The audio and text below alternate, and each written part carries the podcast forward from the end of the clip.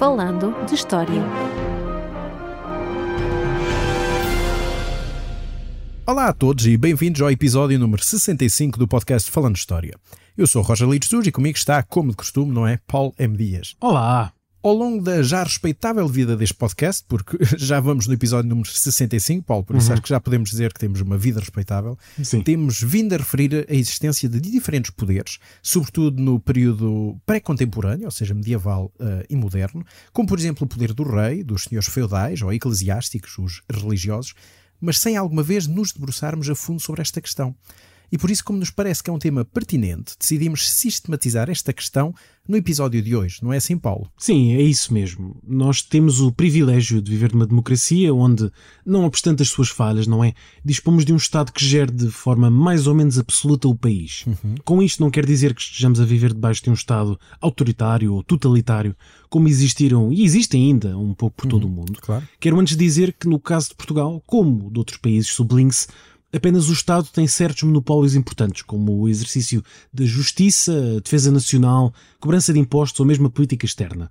Claro que hoje em dia podemos debater até à exaustão quais as competências que o Estado deve ou não ter, mas o facto é que é já bastante antiga a ideia de um poder central forte, capaz de garantir a estabilidade social e económica dos seus cidadãos. Uhum. Ao longo do século XIX esta ideia foi-se consolidando na sua forma atual, como a conhecemos hoje, ou seja, que cada país corresponde apenas e só a um poder, o do Estado mas até então a norma acabava por ser outra, por ser mesmo a existência de uma pluralidade de poderes concorrentes dentro de um só país. E eram poderes muito variados, como os senhorios leigos ou eclesiásticos, os municípios e as corporações de ofícios, os parlamentos nacionais e regionais e, claro, sem esquecer o poder do rei, o poder da coroa.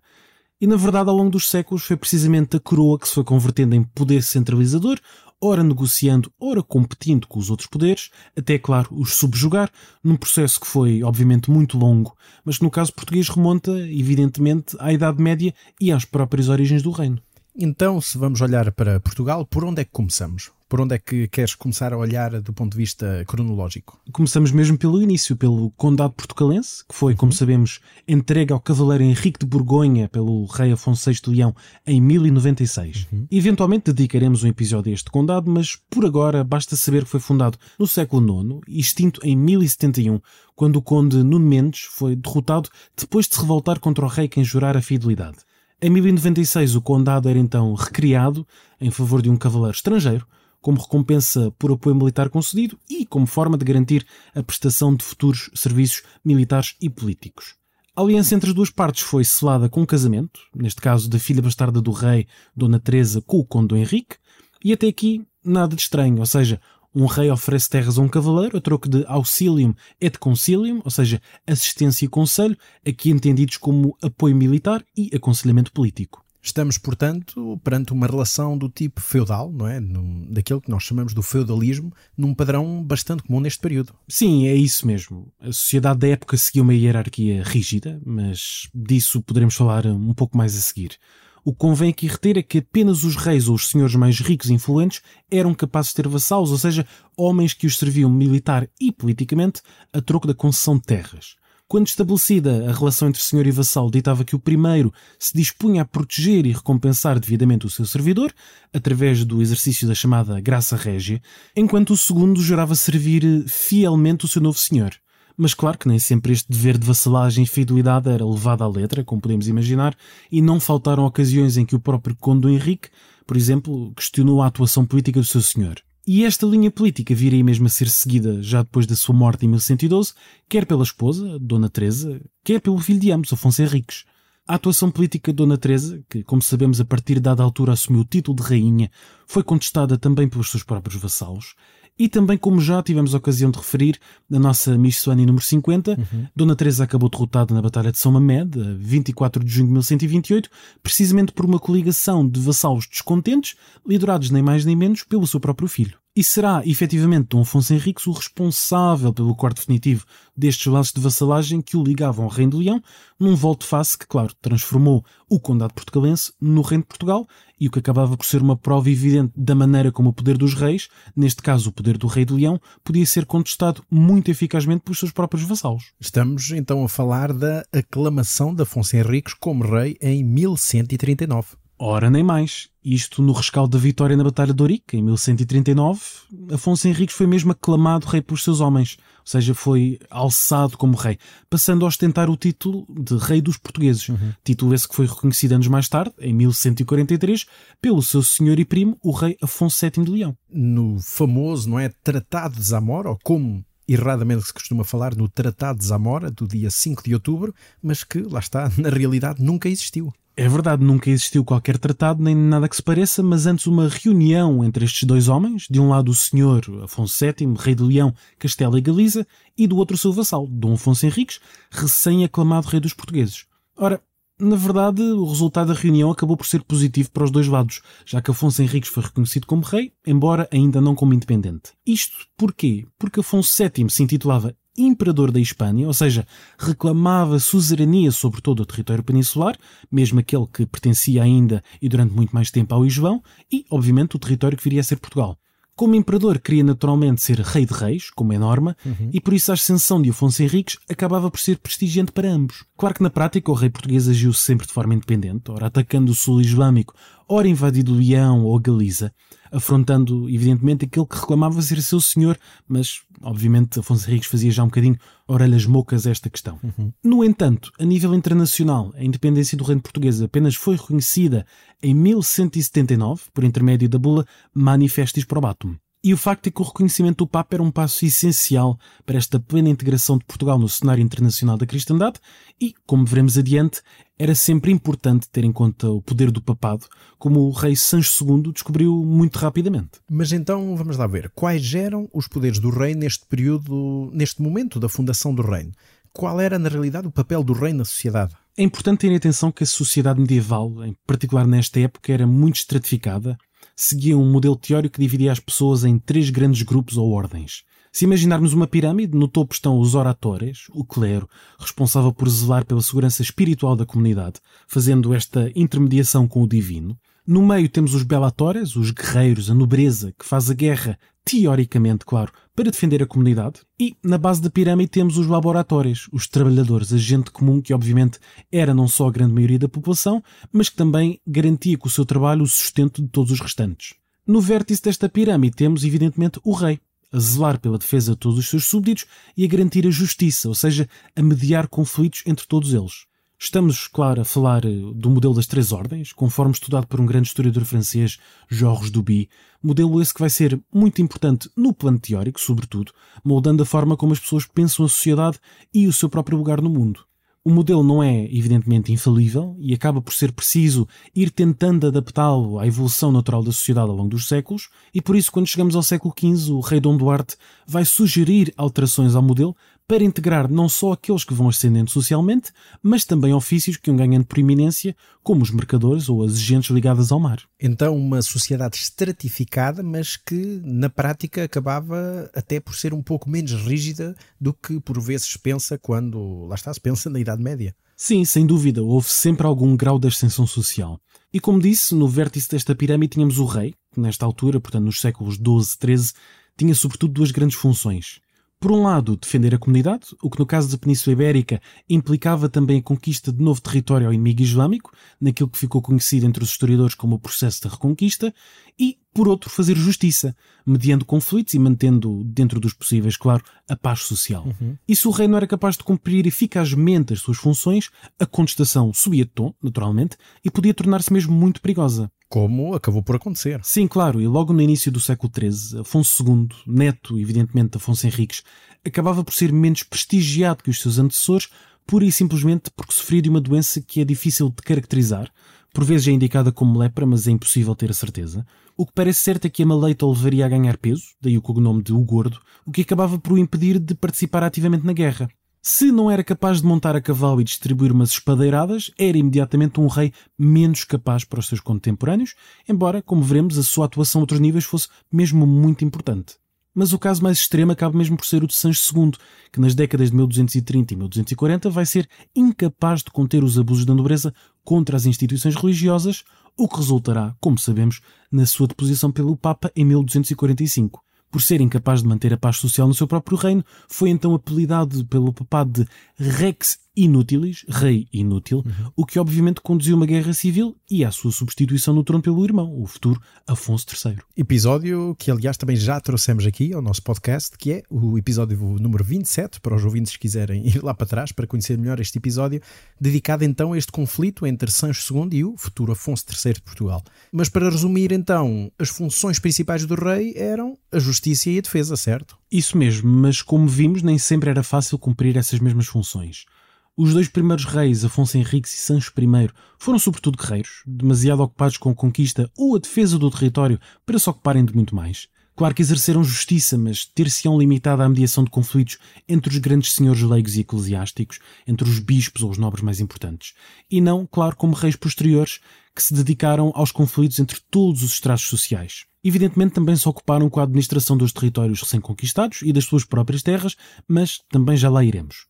O poder dos primeiros reis estava ainda muito dependente do seu sucesso militar, e o monarca era visto sobretudo como um primus inter pares, um primeiro entre iguais, ou seja, era um nobre mais poderoso, mas um nobre ainda assim. Uhum. Serão precisos séculos para que a posição do rei no vértice desta pirâmide social se torne praticamente incontestada, porque estamos ainda muito longe daquilo que se chama o absolutismo dos séculos XVII e XVIII, onde todo o poder reside e emana do rei. Até lá é preciso competir ou negociar com os diferentes poderes que compõem este reino que está, como é óbvio, em plena construção. E que poderes eram então esses com os quais o rei tinha de lidar? Os poderes concorrentes podem ser divididos em três grandes categorias. Os senhores laicos, ou seja, as mais importantes famílias nobres detentoras de terras e de direitos próprios, os senhores eclesiásticos, que podem ser bispos, mosteiros ou até as ordens religiosas-militares, como as ordens de Santiago ou do Templo, e os conselhos, claro. Estes poderes vão coexistir com o poder da coroa ao longo de toda a Idade Média e muito além dela, mas a tendência foi, como veremos, para irem perdendo protagonismo. A própria implantação dos diferentes poderes no território era muito variada. O norte, sobretudo a região de Entre Douro e Minho, era o grande bastião dos senhores laicos. Era onde estavam implantadas há mais tempo estas famílias nobres de maior nomeada. Embora com o tempo também se tenham conseguido expandir para trás os montes e para as beiras. Os senhores religiosos, dada a sua função enquanto pastores de almas, estavam implantados um pouco por todo o reino, mas também com maior incidência a norte do rio Mondego. E por sua vez, os conselhos dominavam sobretudo a sul do Tejo, onde tendiam a não existir grandes senhorios. Claro que este é um quadro geral, muito simplificado, que mostra um padrão que existiu ao longo do período medieval, mas é importante não esquecer que toda a regra à exceção, e por isso também havia conselhos no norte e senhorios no sul. Sim, claro, como não poderia deixar de ser, porque a realidade acaba por ser sempre muito mais complexa. Mas começando então pelos senhorios, quais eram os seus poderes na prática? Nos séculos XII e XIII havia muitas semelhanças na forma como o poder era exercido pelos senhorios laicos e pelos senhorios eclesiásticos, por isso vale a pena aqui referi-los em conjunto, embora seja preciso sempre frisar que o poder da nobreza era sobretudo de natureza militar e o do clero de natureza espiritual. Como é bem sabido, a principal riqueza que alguém podia possuir neste período, como em outros, evidentemente, era a terra, pois era ali que produziam o sustento indispensável à vida. Por isso, os senhorios são evidentemente constituídos por terras, geralmente conhecidas como cotos ou honras, sobre os quais o senhor exercia uma série de direitos. Ou seja, o senhor é não só dono da terra, geralmente uma parcela rural, podendo fazer dela o que bem entender, como tem ainda plenos direitos para exercer justiça, cobrar impostos, recrutar gente para a guerra, enfim, uma série de direitos muito distintos. Uhum. Estes direitos são então muito variados, mas vale a pena dar alguns exemplos. Temos desde logo a aposentadoria e jantar, que é o direito, nem mais nem menos, de o senhor ser recebido, acomodado e alimentado pelos seus servidores. As geiras, que correspondem à prestação de trabalhos agrícolas para o senhor, ou ainda a núdova, que é o direito do senhor exigir a participação dos seus dependentes em obras de construção ou reparação de estradas, de pontes de castelos ou de quaisquer outros grandes projetos arquitetónicos. E o rei não pode, de algum modo, intervir na forma como os senhorios exercem precisamente os seus direitos, não é? A partir dos séculos XIV e XV, o rei começa precisamente a intervir cada vez mais. Mas nos primeiros séculos de vida do reino português, o alcance do poder da coroa é ainda muito limitado. Uhum. Mesmo querendo, e muitas vezes querem, o rei não tem capacidade para limitar a autoridade dos senhores, desde logo porque são donos de terras imunes, ou seja, terras onde os funcionários do rei só podem entrar com autorização expressa do senhor.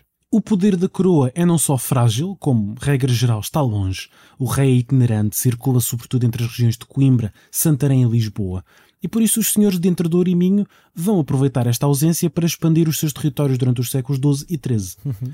Vão então criar as chamadas honras novas, em Trás-os-Montes e na Beira, naquilo que já foi referido como um processo de senhorialização, apoderando-se das terras de pequenos proprietários, de lavradores e até das terras do próprio rei. Mais adiante veremos como a coroa respondeu a essa autêntica ofensiva senhorial, mas para já ainda falta falar de um outro poder. Os conselhos, tema que certamente dá para até um episódio próprio, tendo em conta que ainda hoje é uma das divisões administrativas mais importantes que mantemos. Sim, sem dúvida alguma, porque é um tema bastante vasto. Diga-se desde já que entre os vários poderes de que temos vindo a falar, os conselhos manterão sempre a relação mais próxima com a coroa, embora também fossem obviamente capazes de mostrar o seu desagrado. Isto, sobretudo na hora de pagar impostos extraordinários. Como não poderia deixar de ser, não é? Claro. E os conselhos eram essencialmente comunidades autónomas, de pessoas livres, distribuídas um pouco por todo o reino e que variavam muito em termos de riqueza e importância consoante a sua implantação no território. Portanto, um conselho não era igualmente poderoso, quer estivesse entre os montes ou no Alentejo. Uhum. Cada conselho era, isso sim, composto por uma vila ou uma cidade, a cabeça de conselho, e por um termo ou alfoz, ou seja, as terras circundantes, que incluíam campos de cultivo, pomares, aldeias, enfim, tudo o que fosse necessário à existência de um povoado naquele local. Ao contrário dos senhorios, que eram governados conforme a arbitrariedade dos senhores, os conselhos eram geridos tendo por base as leis locais, as chamadas posturas. Mas claro que também aqui havia uma estratificação social, e até finais do século XIII o governo era exercido pelos cavaleiros vilãos, que dispunham de certas isenções fiscais, embora a generalidade da população fosse composta por peões, evidentemente, termos que, como se percebe, são derivados da prática da guerra. Do século XIV em diante, os conselhos são governados pelos chamados homens bons, que são nem mais nem menos que membros das mais importantes famílias, que vão manter monopólio deste governo do Conselho, sendo que algumas delas, como por exemplo os Lobo em Évora, vão mesmo ascender à nobreza. Uhum. E como seria expectável, no fundo desta pirâmide social encontramos as minorias, os judeus e os muçulmanos, progressivamente confinados às zonas próprias das vilas, as judiarias e as morarias, e com direitos muito limitados, embora fossem comunidades economicamente importantes. E como é que se processava esta relação entre os conselhos e a coroa? A relação entre a coroa e um determinado conselho era regulamentada pela bem conhecida Carta de Foral, que era concedida pelo rei à comunidade. Uhum. Se por um lado o foral reconhecia a autonomia do Conselho, garantido este autogoverno, por outro delimitava, por vezes até de forma bastante rígida, os seus direitos e deveres a nível fiscal, militar e por aí fora. Ao contrário do que por vezes se pensa, os forais raramente estabeleciam conselhos do zero, já que a maior parte das vezes eram concedidos a povoações pré-existentes, como foi o caso de cidades como Évora, em 1166, ou de Lisboa, em 1179, para referir apenas dois casos muito, muito evidentes. A partir de meados do século XIII, os conselhos vão começar a ter direito a enviar representantes para as assembleias de cortes, onde o rei vai então ouvir as queixas e preocupações da nobreza, do clero e do povo. E será precisamente em cortes até finais da Idade Média e mesmo além dela que os conselhos deram conta dos seus problemas, geralmente relacionados com os abusos cometidos pela nobreza e, progressivamente, pela ingerência dos oficiais e funcionários do rei no governo local. E isto porque, a partir precisamente do início do século XIII, a coroa vai começar a tentar expandir a sua malha administrativa a todo o reino, procurando limitar a área de ação dos diferentes poderes, num processo que, como já disse, é longo e complexo.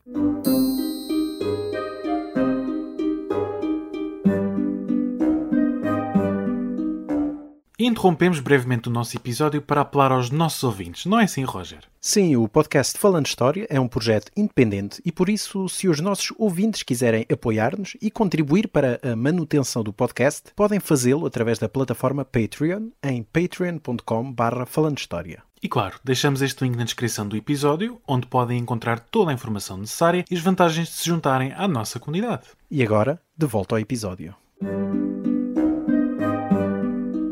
Agora que já vimos e que já descrevemos um pouco como é que funcionava esta relação entre a coroa e o, enfim, os senhorios laicos, eclesiásticos e os conselhos, eh, como é que e até quando é que a coroa portuguesa começa a tentar governar a totalidade do reino? Esse processo vai começar sensivelmente a partir do reinado de Afonso II, curiosamente logo no ano em que sobe ao trono, 1211, porque convoca para Coimbra uma reunião extraordinária da sua cúria, a sua corte. Desta reunião saiu um conjunto de leis, consideradas por vários autores as primeiras leis gerais do reino, ou seja, leis que se estendiam a todo o território, que demonstravam claramente a ambição do rei de estender o seu poder a todo o reino, controlando a vida política, a sociedade, a vida jurídica e até a vida económica de todos os que não residiam. Afonso II vai desde logo ser o primeiro rei a apresentar-se como defensor da gente comum, do povo, face, claro, aos abusos, neste caso da nobreza. E por isso escreve, e cito, a nós pertence fazer mercê aos mesquinhos e os defendermos dos poderosos. Fim de citação. Bom, realmente o rei demonstrava que estava disposto a enfrentar os poderosos na hora de exercer a justiça. Sim, claro, mas não podia, pelo menos por agora, afrontar a igreja e por isso as suas leis não vão contra o poder religioso. Existe a partir de uma demarcação do foro eclesiástico, isto é, dos casos criminais cujo julgamento cabia às autoridades religiosas, como os bispos, e não ao próprio rei. No entanto, e apesar de, no geral, salvaguardar os direitos do clero, Afonso II vai dar uma bicada, porque vai ser o primeiro rei português a proibir as instituições religiosas de comprarem bens fundiários, de modo, claro, a impedir a expansão das terras imunes, onde o rei não podia exercer a sua autoridade, uhum. e de forma a impedir que a Igreja monopolizasse as terras mais férteis e produtivas. Além destas medidas, foram ainda elaboradas várias leis com dimensão económica, como a proibição da falsificação de moeda, uma medida bastante evidente, ou a regulamentação das penhoras e da usura, ou também social, como a própria discriminação das minorias judaica e islâmica, agora assente em lei. O que não deixa de ser um conjunto impressionante de legislação para o início do século XIII. E Afonso II não se ficou por aí. A partir de 1216 estabeleceu que todos os senhores detentores de bens, de jurisdições ou privilégios quer leigos, quer eclesiásticos, tinham de pedir uma confirmação desses bens à coroa. Assim que o pedido era feito, elaborava-se um documento de confirmação, com uma cópia a ser entregue ao senhor e outra a ficar guardada no arquivo da coroa. No ano seguinte, 1217, passou a registar-se toda a documentação expedida pela coroa, portanto sabia-se tudo o que era escrito, e no fundo temos duas medidas inteligentes de combate às falsificações que começavam a limitar estas usurpações cometidas pelos diferentes senhores. Anos mais tarde, em 1220, seguiu-se uma medida ainda mais intrusiva para os senhorios, as chamadas Inquirições Gerais, que consistiam no inquérito feito pelos funcionários do rei relativamente a estas terras, bens e direitos da coroa, numa determinada região, neste caso, no norte do país. Porque convém não esquecer que o rei é ele próprio, não é? Um senhor leigo e por isso está bastante preocupado com os seus direitos, com as suas terras. Ora, nem mais. Em meados do século XIII, Afonso III é até referido como Dominus Rex, o Senhor Rei. Tal era a importância desta vertente senhorial. A conquista de novos territórios durante os séculos XII e XIII permitiu à coroa, obviamente, expandir as suas terras, os chamados reguengos, cobrando direitos e rendas um pouco por todo o território e convertendo o rei no mais poderoso dos senhores. Tal como os restantes, o rei também exigia geiras, anúdova ou aposentadoria, e a sua corte era abastecida pela produção agrícola das suas próprias terras, numa altura em que a distinção entre bens do rei e bens da coroa era ainda uma linha muito tenue. Uhum. Por isso, reis como Afonso II, Dom Afonso III ou Dom Dinis foram sempre tão ciosos dos seus direitos enquanto senhores, lançando inquirições sobretudo no norte do reino, onde a presença senhorial era mais forte e por isso havia uma maior tendência para usurpar o património da coroa. E de resto, as inquirições de 1220 foram apenas as primeiras de uma longa linha que se prolongou ao longo dos séculos XIII e XIV, sempre com o mesmo tipo de objetivo. E como é que então os senhores, estes senhores tão ciosos dos seus direitos, acabaram por reagir a este fortalecimento do poder do rei? Mal, obviamente que foi mal. A reação dos senhores a todas estas medidas de Afonso II e dos seus sucessores, como as confirmações e as inquirições que referi, foi de profundo desagrado. Sentiam que o rei estava a abusar do seu poder o que é, no mínimo, irónico. Os irmãos de Afonso II, Pedro e Fernando, escolheram abandonar o reino, rumaram respectivamente a Leão e a França, mas já as irmãs, Teresa, Sancha e Mafalda, tiveram reações mais musculadas, levando ao eclodir de uma guerra civil. Isto apesar de serem mulheres, o que mostra também que o papel destas mulheres não era tão diminuto como às vezes pensava, não é? Não esquecendo, claro, que eram nobres e por isso também detinham outro estatuto. Sim, claro, a sua condição social é aqui também muito importante. Mas o facto é que se os grandes problemas do turbulento final de reinado de Afonso II vão ser resolvidos pelo seu sucessor, Sancho II, este vai acabar por ter também ele muitos problemas, não sendo capaz de manter a paz social no reino, o que, como já referi, levou à sua deposição. Afonso III também ele terá problemas, sobretudo com o clero, por pouco não morrendo até excomungado em 1279, e Dom Dinis enfrentará várias vezes a nobreza, tanto no início do reinado como no final, neste caso com a Guerra Civil de 1319-1324. Além de todos estes conflitos, o facto é que a própria existência de tantas inquirições, sobretudo ao longo do século XIII, mostra não só que o seu sucesso era limitado, mas também que os senhores, leigos ou eclesiásticos, iam continuando a usurpar terras e direitos alheios. E, no entanto, como referi, apesar de não ser o modelo ideal do rei cavaleiro, Afonso II foi um legislador ímpar que lançou as bases para o fortalecimento do poder da coroa um pouco por todo o reino. O que, como também acabaste de dizer, então, os próprios sucessores de Afonso II continuaram nesse caminho de fortalecimento do poder da coroa. Sim, todo o processo foi muito longo e foi mesmo para além dos finais da Idade Média. Como referi, em tempos de Afonso Henriques e Sancho I, o poder do rei tinha um cunho marcadamente militar.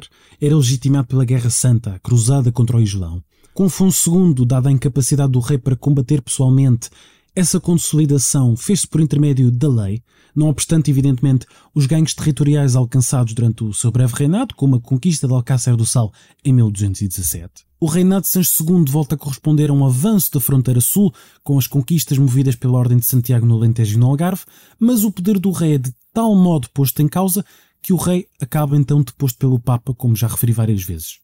Com Afonso III chegamos finalmente a um ponto de viragem definitivo na forma como a coroa portuguesa legitima o seu poder, já que a conquista do Algarve em 1249-50 coloca, finalmente, um ponto final na Guerra Santa contra o Islão Peninsular. E é a partir desse momento que a coroa, como já não tem desculpa da Guerra Santa, pode finalmente fortalecer o seu poder internamente. É isso? É essa a lógica? Sim, Afonso III vai retomar a abordagem do pai, consolidando e fortalecendo o poder da coroa com base no direito romano, neste caso, o direito que favorecia a centralização do poder numa figura tutelar da sociedade, um rei. Nenhuma lei criada desde o reinado de Afonso II em diante teria sido possível, e é importante dizê-lo, sem a intervenção preciosa de uma série de juristas formados em direito romano em universidades europeias como Bolonha. E estes funcionários acabaram então por contribuir para a legitimação do poder do rei, não pelas armas, como os seus antecessores, mas pela lei. Ao longo dos anos vão sendo então criados novos funcionários reis, novos cargos, que se espalham um pouco por todo o reino, embora de forma muito assimétrica, já que nem todo o território recebia o mesmo grau de atenção. E assim temos que, um pouco por todo o reino, vão começar a aparecer uh, oficiais do rei com diferentes funções. No século XIV, durante o reinado de Dom Afonso IV, surgem os juízes de fora e os corregedores, que são enviados aos conselhos para resolver as questões judiciais, tendo autoridade para se sobrepor aos juízes locais, considerados evidentemente mais fáceis de corromper por serem da terra. No início do século XIII, com Afonso II, a administração do reino vai se tornando cada vez mais complexa, o que leva a uma progressiva estruturação da própria corte, com a criação de cargos que auxiliavam o rei em diferentes áreas, como o mordomo, o chanceler e o alferes, que desempenhavam respectivamente funções administrativas, burocráticas e militares. Mas estamos a falar de cargos da corte que são desempenhados por homens nobres, fiéis ao rei. Claro, são personagens oriundos sobretudo de linhagens menos conceituadas ou pelo menos menos poderosas. Aos poucos, à medida que o rei se vai tornando mais interventivo no terreno e que o seu poder cresce, vai perdendo a sua condição de primeiro entre iguais, de primos inter pares, para ganhar um poder cuja origem é o divino, é Deus. Portanto, um poder que se quer progressivamente incontestável. O rei está então cada vez mais isolado no topo da pirâmide social, que referi por várias vezes, muito acima de todos os outros grupos sociais, e assim se vai manter até finais da Idade Média. Apesar disso tudo, imagino que a autoridade do rei continua a sofrer alguma contestação, até porque é logo contestada nas cortes, não? Sim, mas há que terem atenção que, ao contrário de Inglaterra, onde o Parlamento é uma instituição bastante precoce, em Portugal as cortes são reunidas quando, onde e para os propósitos que o rei bem entende. Inicialmente as reuniões de cortes mais não eram do que uma reunião dos seguidores do rei, leigos e eclesiásticos que residiam na sua corte, mas a partir dos meados do século XIII, como já referi, as cortes vão começar a abranger também os representantes dos conselhos e assim se manterão até finais do século XVII em plena Idade Moderna, embora reunindo cada vez com menos frequência. Geralmente, as cortes são convocadas para o rei pedir dinheiro para financiar uma guerra ou para um casamento, ou até para jurar um herdeiro, mas nestas ocasiões acaba por ter que desempenhar plenamente o seu papel de garante da justiça, ou seja, vai ouvir as queixas dos vários setores da sociedade. As queixas dos conselhos, em particular, são geralmente feitas, como já referi, contra os abusos de nobreza e contra a ingerência dos próprios oficiais do rei. Mas o rei, claro, tem todo o interesse em limitar o poder da nobreza, mas não pode desautorizar os seus próprios funcionários e por isso muitas vezes responde de forma completamente evasiva às queixas. Mas ocasionalmente as cortes desempenham papéis importantes na própria sucessão da coroa, não é? E estou aqui a lembrar-me do caso da crise dinástica de 1383-1385, aliás, da qual já falámos nos nossos episódios 37 e 47. Sim, as Cortes de Coimbra de 1385, onde Dom João I foi eleito e aclamado rei pelos representantes da nobreza, do clero e dos conselhos, foram de facto excepcionais. O novo rei viu-se logo obrigado a fazer várias concessões àqueles que o elegeram, não poderia ser de outra forma, o que minava a autoridade da coroa. Mas o facto é que não tardou muito a voltar atrás. Por exemplo, rapidamente começou a tentar recuperar as terras e direitos que tinha cedido durante os anos mais difíceis da guerra contra Castela, tentando assim recuperar o património da coroa que, num aperto, se vira obrigado a dar a troco de apoio militar e político. Esta linha de ação levou mesmo ao choque com o mais poderoso fidalgo do seu tempo, Dono Novas Pereira, que foi proibido de ter vassalos próprios e de distribuir por eles as terras que o rei lhe tinha concedido, o que levou o condestável, naturalmente, a ameaçar exilar-se em Castela. Portanto, também aqui a centralização do poder poderia ter levado a um conflito grave. No reinado de Dom Duarte, logo em 1434, foi então promulgada a Lei Mental, que tinha esse nome porque supostamente tinha estado originalmente na mente de Dom João I. E o que ditava então a famosa Lei Mental? Muito simplesmente estabelecia que as terras doadas pela coroa não podiam ser divididas, o que era comum acontecer quando eram dadas à nobreza, que tinha muitos filhos para sustentar, e que só podiam ser herdadas por um filho varão, ou seja, um filho homem, legítimo e primogênito. Caso contrário, as terras revertiam automaticamente para a coroa. Isto implicava algo ainda mais importante. Todas as terras que pertenciam à coroa e ao rei, que as distribuía pelos súbditos como e quando queria no exercício da já referida graça régia. Ou seja, como tantas outras leis anteriores, era mais uma forma de os reis consolidarem o seu poder e garantirem que, mais tarde ou mais cedo, as terras que cediam a troco de apoio político ou militar revertiam para a coroa, voltavam à casa de partida. Em finais da Idade Média, os direitos dos restantes poderes, ou seja, da nobreza, do clero e dos conselhos, são apenas uma sombra do que tinham sido em séculos anteriores. O longo braço da lei é cada vez mais longo. Os funcionários régios começam a intervir muito mais no terreno, não só nos conselhos, mas também nos senhorios, o que teria sido impensável em séculos anteriores. E esta longa luta pela centralização do poder iria durar ainda vários séculos, mas em finais do século XV a balança já está claramente a pender muito favoravelmente para a coroa. Bom, e depois de todo este roteiro, um pouco pela nossa Idade Média portuguesa, para terminar, acho que quem fala de rei e do poder do rei na Idade Média fala também do uso da coroa e do coroamento, que é uma imagem também muito presente no imaginário deste período, mas que, no caso português, tem algumas particularidades, não é, Paulo? Essa é uma questão importante e que se liga a um tema mais vasto, que é o tema dos símbolos do poder, neste caso do poder da monarquia. Este assunto da coroação dos reis de Portugal já fez até correr muita tinta entre historiadores. É polémico quanto basta e é difícil de resolver. Resumidamente, parece certo que Dom Afonso Henriques não terá sido coroado, mas apenas aclamado rei pelos seus homens após a vitória de Ourique em 1139, o que faz todo o sentido se tivermos em conta o caráter guerreiro do seu reinado. Uhum. Posteriormente, e de acordo com José Matoso, os seus sucessores, desde Sancho I a Dom Fernando, já nos finais do século XIV, teriam sido coroados e ungidos com óleos sagrados, seguindo uma liturgia que era bem conhecida em Portugal naquela época e que era muito comum na restante Europa. O cerimonial teria sido então interrompido com a crise de 1383-85 e mais tarde quer Dom João I, quer Dom Duarte, já no século XV, tentariam retomar o cerimonial de coroação e unção, mas aparentemente sem grande sucesso. A própria coroa, enquanto objeto, começaria a cair em desuso nestes séculos XV e XVI, sendo utilizada ao longo da Idade Média apenas em ocasiões solenes, mais importantes, e claro, na própria iconografia. Apesar disso, mantém-se até hoje como um símbolo do poder dos reis, como podemos ver muito recentemente na cerimónia de coroação de Carlos III de Inglaterra. Foi realmente uma viagem muito comprida que, que levámos os nossos ouvintes não é? pelos caminhos desta nossa Idade Média e pelo poder régio e pelos poderes concorrentes do rei, que falamos aqui dos senhorios laicos, eclesiásticos, dos conselhos, uh, os quais também, enfim, não diferem muito do que é o cenário europeu, que evoluiu uh, paralelamente, mas também é preciso chamar a atenção aos nossos ouvintes que também o exercício do poder não é um exclusivo europeu. Enfim, se olharmos para as Américas daquele período, uh, já para a civilização asteca, que já falámos aqui anteriormente, ou até para as povoações e para as populações em praticamente todo o continente africano, ou até para a Ásia, como potentados como a China, também exerciam o seu poder com grandes similitudes face ao que se fazia na Europa medieval. Mas isso, enfim, deixaremos certamente para episódios futuros do nosso podcast. Para quem quiser saber mais sobre este tema, quais são as tuas sugestões de leitura, Paulo? Bom, eu desta vez faço batota, porque o tema é complexo e, portanto, trago três sugestões, todas elas histórias de Portugal. Começo pela História de Portugal, coordenada por Rui Ramos, publicada pela Esfera dos Livros em 2009, que tem esta parte sobre a Idade Média escrita pelo professor Bernardo Vasconcelos e Souza, e um resumo muito bom sobre este processo de centralização do poder da coroa ao longo dos séculos. Uhum. Em seguida, a história de Portugal, eh, dirigida por José Matoso, o segundo volume, que é coordenado também pelo próprio A Monarquia Feudal 1096-1480, publicado, neste caso, a minha edição da Editorial Estampa de 1997.